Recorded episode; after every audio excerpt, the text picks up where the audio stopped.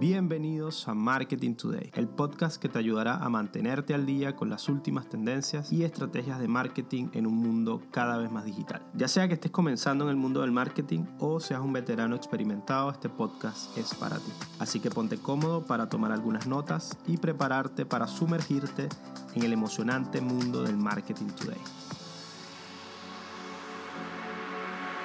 Hoy conversaremos con María Silva Anduesa, que lleva años trabajando en marketing digital, pasando por áreas de diseño gráfico, programatics, paid media y marketing de influencer.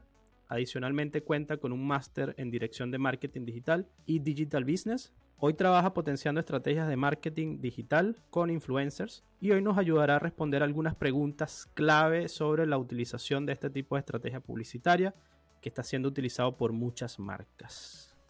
Gracias María Silvia Omachi por acompañarnos hoy. Tenemos una audiencia muy amplia, María Silvia, lo cual te va a hacer preguntas muy formuladas y otras un poco más simples, dado que tenemos muchas personas que escuchan el podcast que tienen distintos años de experiencia. Así que partamos. Y lo primero es qué es influencer marketing y cómo podemos medir el éxito. Mira, el influencer marketing es una estrategia en la que hacemos, digamos, una colaboración entre las marcas y personas influyentes.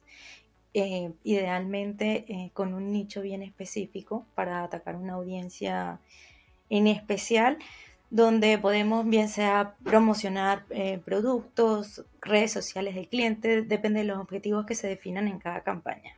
¿Y cómo medimos ese, ese impacto que, que pudiésemos tener? Bueno, primero debemos formular bien los objetivos cuáles son las, los KPIs que quisiéramos medir, cuáles son las cosas que queremos medir y luego una vez o durante el transcurso de la campaña vemos qué tanto vamos cumpliendo estos objetivos. Hoy, bueno, existen muchas redes sociales. TikTok, Instagram, YouTube, Twitch, Twitter, para de contar. Facebook también para los más, lo más viejitos como yo. Para cada una de ellas hay un perfil distinto. Pero ¿cómo podemos o qué le recomendarías a esa marca que está empezando o quiere trabajar con influencer marketing en cómo podemos identificar el adecuado o la adecuada para cada marca? Mira, si bien hay muchísimos eh, influencers y diferentes plataformas digitales, no la marca no debe estar en todas las plataformas. Debemos entender primero bien dónde está la audiencia a la que el cliente debe impactar, cuál es su eh, persona objetivo y de ahí este, sí escoger bien la plataforma y los formatos a utilizar para poder asegurarnos en parte que vamos a llegar a la audiencia que necesitamos.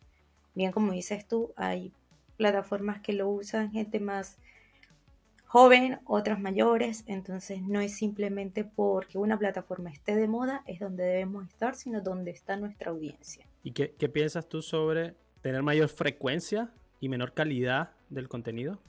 Yo creo que hay que hacer un balance siempre entre las cosas. No porque publiques todos los días algo vas a tener un mejor alcance. Tu contenido debe ser de calidad, debe tener realmente algo que aportar para que la gente tenga real interés en consumir dicho contenido. No necesariamente tienes que publicar tan seguido, pero si lo que publicas eh, es, bueno, es contundente, tiene, es profundo, eh, la gente va a consumir mucho más este contenido.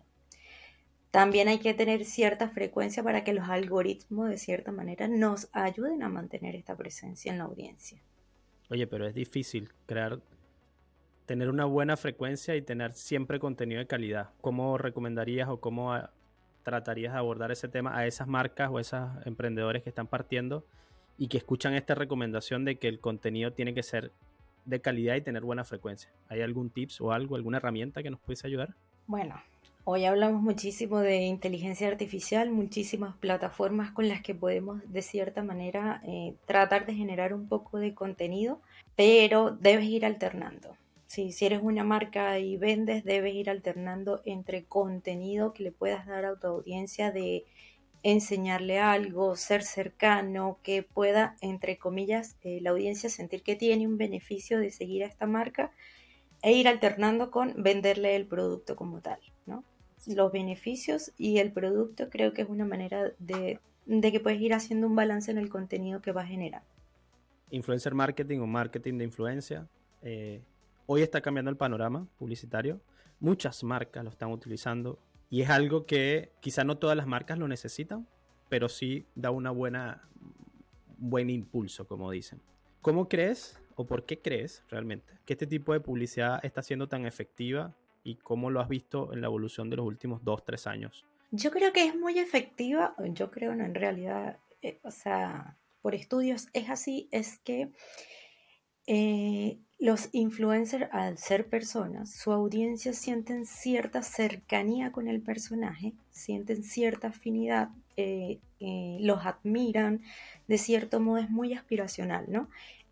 quiero ser como este influencer, quiero usar el auto de este influencer, quiero consumir cierto contenido que que del que él habla, como para sentirse como mucho más cercano o de repente sentir que está encajando eh, en este mundo eh, en el que estamos viviendo.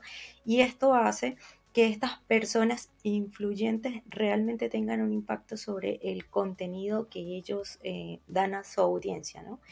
Y al hacer una recomendación es mucho más creíble que tú conseguirte cualquier tipo de promoción en otra red social. Ya si alguien en quien tú confías eh, te da una recomendación, para ti es mucho más creíble que eh, simplemente ver una promoción de, un producto en la web. O sea, para esas marcas que quizás están partiendo, que generan o que necesitan tener ese, esa confianza adicional, eh, es una buena estrategia. Es muy buena estrategia, claro que sí. De que personas conocidas conocidas, eh, creo que lo hablaremos más adelante, no tanto en millones de seguidores, pero sí con una audiencia muy específica, hable de cierto producto, cierto servicio, eh, ayuda muchísimo a las marcas que están comenzando porque da mucha más confianza y tienes mucho más alcance. ahí, si no me equivoco, busqué un, un estudio hace, hace poco que sobre todo en Latinoamérica los consumidores son mucho más afines a que un familiar o un amigo eh, te refieran a algo, a que ver solamente el producto o la publicidad y partir. Si no me equivoco, es un crecimiento más rápido que otros países, era un 14, 15%, pero eh, bueno, obviamente los otros, los, otras, los otros países, otros, otros mercados tienen un adelanto mucho más satisfactorio, pero el latinoamericano es muy afín a eso. Un amigo me dijo, confío en lo que el amigo me dijo, o estos influencers, eh, microinfluencers que le llaman, bueno, tienen ese mismo efecto. Pero no todo es color de rosa, Machi, y actualmente para los influencers se le está haciendo quizá un poquito más complejo para cualquier creador de contenido, dado que en Estados Unidos hoy ya existe una regulación, se llama la Federal Trade Commission, que el influencer dé información correcta eh, y no sea como vender humo o lo, que, o lo que le llaman normalmente prácticas engañosas o desleales. Esto para las personas que quizá tienen influencia o tienen productos hacia Estados Unidos o si aterrizamos más hacia México, Chile, Colombia, Perú. ¿Cuál sería tu experiencia? ¿Cuál es tu recomendación a estas marcas? ¿Qué deberían tener cuidado con ellos? ¿Cómo deberían cumplir ciertos requisitos para no evitar ser multados? Porque obviamente la multa cae para el influencer y para la marca. Mira, em, no necesariamente los países tienen todos los países tienen sus propias regulaciones, pero creo que el mercado de cierta manera se va adaptando a autorregularse, porque primero eh, las marcas deben ser muy cuidadosas con los que promocionan. En todos los países sí hay protección al consumidor. Este, y los influencers también deben cuidarse de no estar hablando cosas que no son reales porque ellos viven de su audiencia y si dejan de ser creíbles, de cierta manera ellos también se van autorregulando. Cada vez son como más exigentes con las campañas que quieren hacer, qué contenido es el, que van a, a transmitir, eh, cada vez ves tú más el, trabajo que hay por detrás de una campaña de influencer. No es simplemente que reciben un producto y hablan del producto, sino hay mucha comunicación entre el cliente y, o sea, la marca y el influencer previo a generar contenido. ¿Qué es lo que se debe hablar? ¿Qué es lo que contiene el producto? ¿Cuáles son sus beneficios? Para evitar decir cosas que no son reales y que al final puede perjudicar tanto a la marca como a la credibilidad del influencer. Ok, perfecto. Bueno, ahí las marcas que están escuchando o, emprendedores que están escuchando y quieran partir con, con influencer marketing, cuando hagan sus contratos, sus acuerdos con los, influencers, traten de establecer todo lo que está diciendo Machi ahorita, eh, dejar bien claro qué es lo que se va a decir y qué no se va a decir, para que no te perjudique a ti y obviamente no perjudique también a, la marca. Eh, bueno, actualmente hay una explosión digital. Eh, hay todo. Y bueno, junto con la inteligencia artificial hace que esto se haya acelerado mucho más. Y hace unos minutos mencionábamos el tema de la cantidad eh, o el tamaño. O sea, es importante el tamaño, es importante tener un influencer que quizá no, no sea tan afín a nuestra marca, pero que tenga millones de seguidores. No, no es importante. Realmente debemos enfocarnos mucho más en que el influencer tenga la audiencia que tu marca necesita, tenga buena comunicación con su audiencia, em, tenga un buen engagement rate, o sea, eh, buena respuesta de su audiencia, cercanía, es mucho más efectivo que buscarse un influencer que tiene millones de seguidores, donde puede que eh, los tenga por cierto contenido que genera, pero al no tener tanta cercanía probablemente el impacto va a ser mucho menor.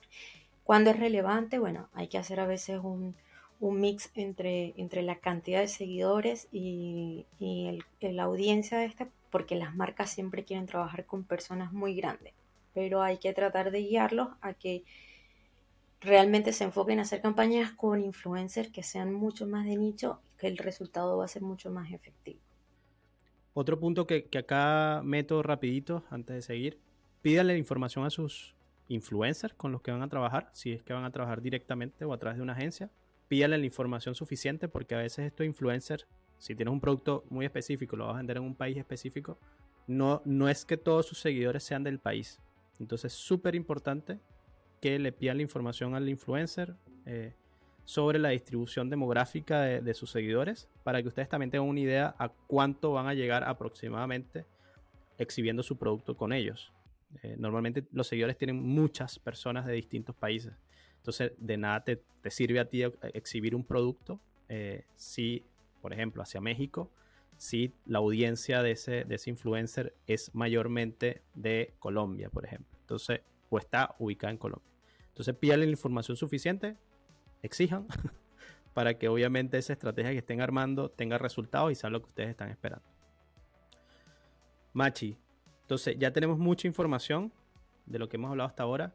Ahora te voy a consolidar muchas cositas pendientes para que las personas que estén anotando y estén a punto de iniciar una estrategia de influencer marketing puedan seguir desglosando y puedan seguir anotando. Según tu experiencia y lo que has venido trabajando en estos últimos años, ¿cómo podemos eh, construir una estrategia sólida? ¿Cuál es la planificación que tenemos que hacer?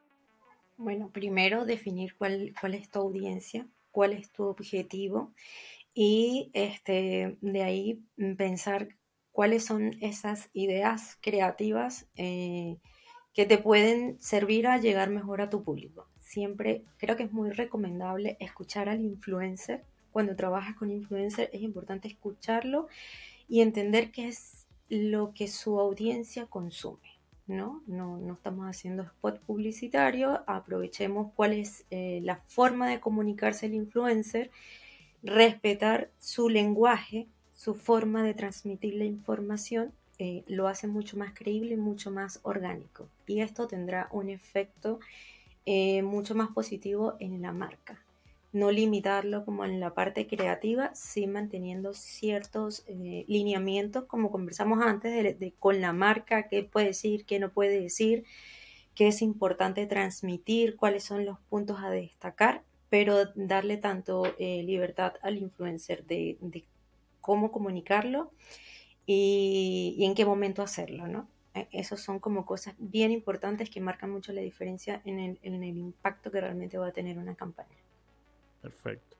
Entonces hablamos de contenido de calidad, contenido auténtico y dejar un poquito de libertad al influencer con qué decir, cómo decir y cuándo decirlo. Eh, ¿Cierto? Obviamente teniendo este cuidado de marca? Eh? Eh, sí, nosotros muchas veces elaboramos con el influencer, digamos, entre comillas, guiones de qué es lo que se va a decir, la marca lo ve, o sea, por eso te digo, hay mucho trabajo por detrás de, de una campaña de influencer. No es lo que el influencer quiere decir, sino lo que te digo es un poco respetar la forma del influencer comunicarse pero sí hay, este, sí hay mucha revisión de parte y parte de cómo lo va a decir, este, qué es lo que va a decir. Esta parte sí es importante respetar, ¿no?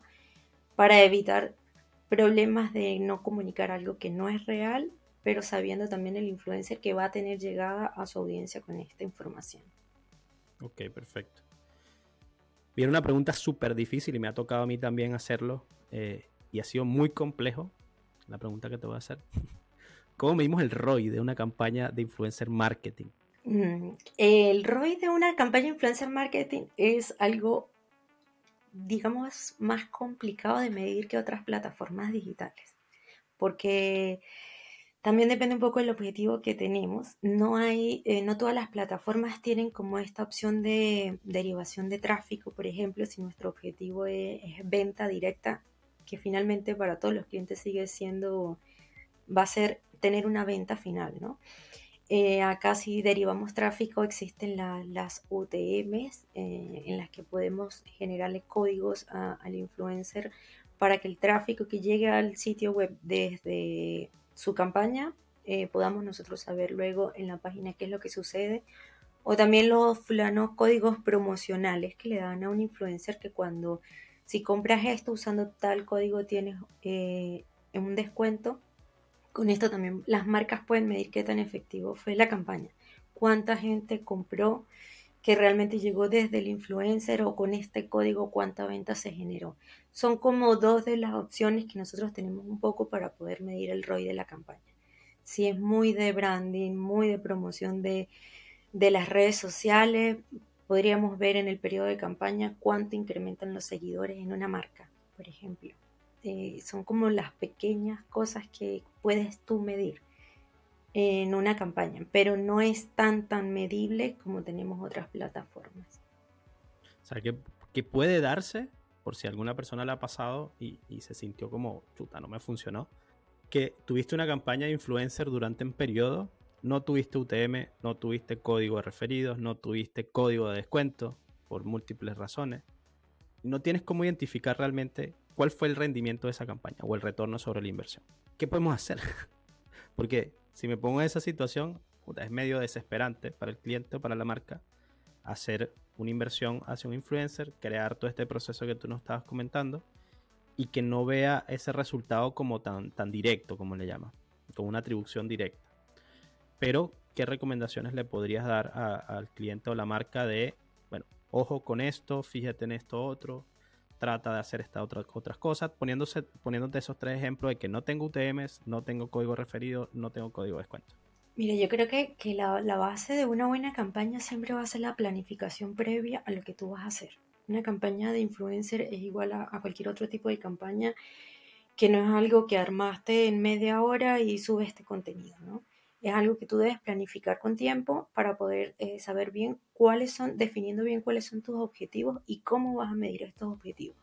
Si yo quiero que conozcan mi landing en mi producto y sé que voy a pedirle al influencer que de cierta manera, no, por ejemplo, en una historia coloque el link de mi página, eh, saberlo previamente y generar estos códigos, estas UTM para que lo haga antes si va a ser una venta y va a generar un código, generarle un código a cada uno de los influencers para poder luego medir qué es lo que va pasando.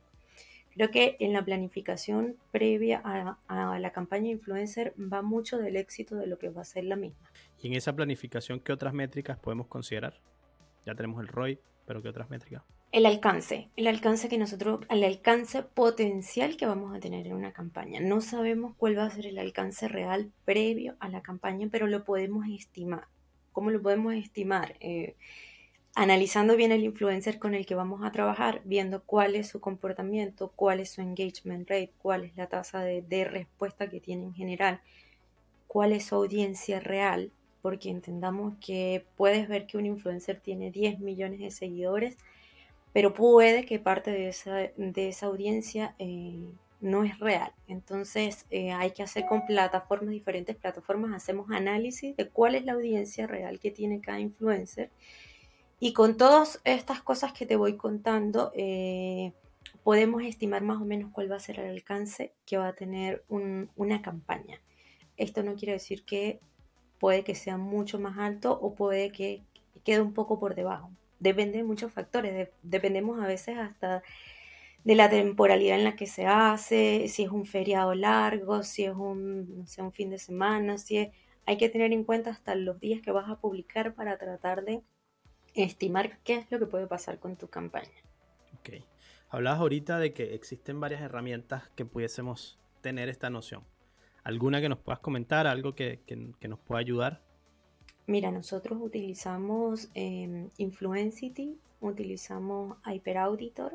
Son, son herramientas que si bien no son gratuitas, este, nos pueden ayudar un poco a analizar la audiencia. Como decías tú, eh, no todo, no porque un influencer sea mexicano, toda su audiencia es de México, nos puede ayudar a analizar eh, las cosas que te comenté anteriormente del comportamiento de la audiencia, los intereses de la audiencia y también eh, dónde está ubicada su audiencia o cuál es este, la edad de, la misma. Este, también puedes, hay plataformas gratuitas que si buscas en Google eh, Engagement Rate para calcularlo, te puede ayudar a entender cuál es el engagement de, de un influencer. El engagement rate tiene muchas formas de calcularse porque al ser algo como tan nuevo no está tan regulado como puede ser otro tipo de métricas en digital, pero ya se está unificando un poco y es, un poco entender cuál fue el alcance que tuviste en tu campaña, eh, este, dividido por la cantidad de acciones que la generó. Respuesta, comentarios, me gusta, compartido, más o menos por ahí vas estimando este, un engagement. Por eso si tú consigues 3, 4, 5 plataformas en Google de cómo calcularlo, te puede dar una misma persona diferente engagement. Creo que sí es importante entender, me parece un punto a resaltar, es que cuando tú haces una campaña para una marca, eh, no siempre va a tener el mismo engagement la campaña que lo que normalmente tiene el influencer. A veces decimos, este influencer tiene un engagement del 4%, y cuando corre la campaña, se ejecuta la campaña, eh, alcanzó un 2%. Entonces, este, los clientes a veces se hacen una expectativa de qué es lo que puede suceder y sí entender un poco que por más que tratamos que la campaña sea bien orgánica y bien cercana, mm, de cierta manera este, es probable que su engagement sea un poco más bajo. Ok, ahí para también contextualizar un poco lo que decía Machi de, de la fórmula engagement rate, Normalmente a veces y muchas plataformas la miden distinta. Unas miden total de interacciones, como mencionaba, entre impresiones, total de interacciones entre alcance o total de interacciones entre cookies únicas, dependiendo de la plataforma. Entonces es súper importante que tengan en cuenta con qué métricas se van a medir. Idealmente mídanse con la misma fórmula si van a utilizar varias herramientas o varias plataformas de redes sociales con la misma para que no sea tan engañoso eh, bueno, el resultado. Y totalmente lógico, o sea, nosotros como usuarios, cuando vemos un contenido orgánico de, un influencer, nos quedamos pegados. Quizá a veces cuando ya sale la marca muy explícita, tendemos a rechazar un poco. Entonces, también pensemos eso a nivel de usuario, cuando estemos en la fase de planificación, cómo quisiéramos nosotros ver nuestra marca y que sea simple y que la gente disfrute viéndola. Y cómo pudiesen esta marca que está gastándose una buena inversión, ahorita te va a hacer la pregunta de la inversión, así que esperemos, pero ¿cómo pudiese disfrutar o aprovechar esta marca, ese contenido en otras plataformas o en otra estrategia mucho más grande? Mira, hay muchos influencers que tú negociando previamente con ellos te ceden, entre comillas, eh, el uso de imagen del contenido que se genera y la marca puede tomar este contenido y promocionarlo en sus redes sociales, en su sitio web, poner pauta publicitaria este, para este contenido, adicional a lo que ya le pagaste al influencer, como para tener mucho más alcance según, según su estrategia. Si me preguntas si es lo recomendable, yo creo que este, basado en nuestra experiencia no es lo mejor. Porque ya le quita un poco la parte orgánica a lo que sería que el influencer esté generando dicho contenido creo que debería quedar la idea de influencer marketing y es llegarle a la audiencia nicho de cada uno de los influenciadores. Es una alerta lo que acaba de decir Machi, porque es muy importante la negociación con el influencer o la agencia que interceda para los influencers. Tener muy claro qué se puede hacer con el contenido. Me ha pasado muchas veces con varias marcas de que pensábamos que el contenido era 100% nuestro porque pagamos por ello, pero el contrato o el acuerdo que ustedes tengan con el influencer tiene que estar explícito porque si no los pueden demandar. por algo que ustedes pagaron. Entonces, importante que si ustedes, así no lo vayan a hacer, pero preferible pagar un poquito más, eh, evitarse una multa. De incluir todo lo que a ustedes se les ocurra en su momento en ese contrato para que puedan utilizar su imagen o ese video que ustedes pagaron y ayudaron creando del influencer en otras plataformas o con presupuesto o sin presupuesto. Así que una alerta gigante sobre eso para que no les pase porque he visto muchos casos y que puedan tener esa negociación obviamente mucho más rica y que bueno, ambas partes también ganen de esa negociación. Machi, cuéntanos sobre alguna campaña exitosa que hayas tenido eh, en la que te haya tocado trabajar con influencers. Mira, en México hemos tenido varias campañas exitosas, sobre todo en el área mm, gastronómica, te puedo decir, con productos de, alimentos, porque hemos trabajado con muy buenos influencers em, que preparan diferentes recetas, comidas, pero eh, logrando un contenido eh, muy dinámico, muy entretenido y, la verdad que hemos tenido muy, muy buenos resultados este, con este tipo de, mm, de campañas. Hay, hay tipos de campañas o marcas que son de repente un poco más complejas de trabajar, pero cuando son de, de consumo bien masivo y, y más entretenido, se obtienen muchos mejores resultados. Y una de las preguntas más esperadas del episodio, ¿cuánto nos puede costar trabajar con un influencer en este tipo de estrategia? Mm, esa pregunta es muy compleja porque a veces no es tanto lo que nos puede costar, sino también lo que eh, tenemos para gastar. Depende mucho también del influencer o el tipo de influencer con el que quieras trabajar. Porque si bien es un área bien en crecimiento, los influencers también aprovechan esta oportunidad que están viviendo y cada vez eh, se cotizan mucho más alto. Entonces también debemos ver qué tipo de influencer queremos y bueno, ir negociando cuánto están cobrando para, para poder generar este contenido. No hay precios estándar en el mercado. Y ahí yo creo que es como lo más difícil de la pregunta, es porque podemos ver dos influencers con la misma cantidad de seguidores, con el mismo eh, tipo de audiencia y con precios completamente diferentes. Entonces, bueno, ahí entra un poquito la magia de, los medios o de las agencias de influencer marketing, de negociar para poder darle al cliente la mayor cantidad de, acciones y contenido. Pero eh, no, no sabría responderte exactamente de un no, nosotros en Darien. ¿Cuánto salió la última? ¿Cuánto salió la última campaña que hiciste? En Darien, no, en Darien no hacemos campañas por menos de 2.500 dólares. Es como ese, tipo de. O sea, con ustedes, con, para con nosotros, mucho más. Pero sí te puedo decir que he hecho campaña. Eh, de repente he visto como emprendedores muy, muy pequeños contactan influencers de nicho y, hacen algún tipo de, intercambio que, finalmente em, te cuesta un poco el, tema producto.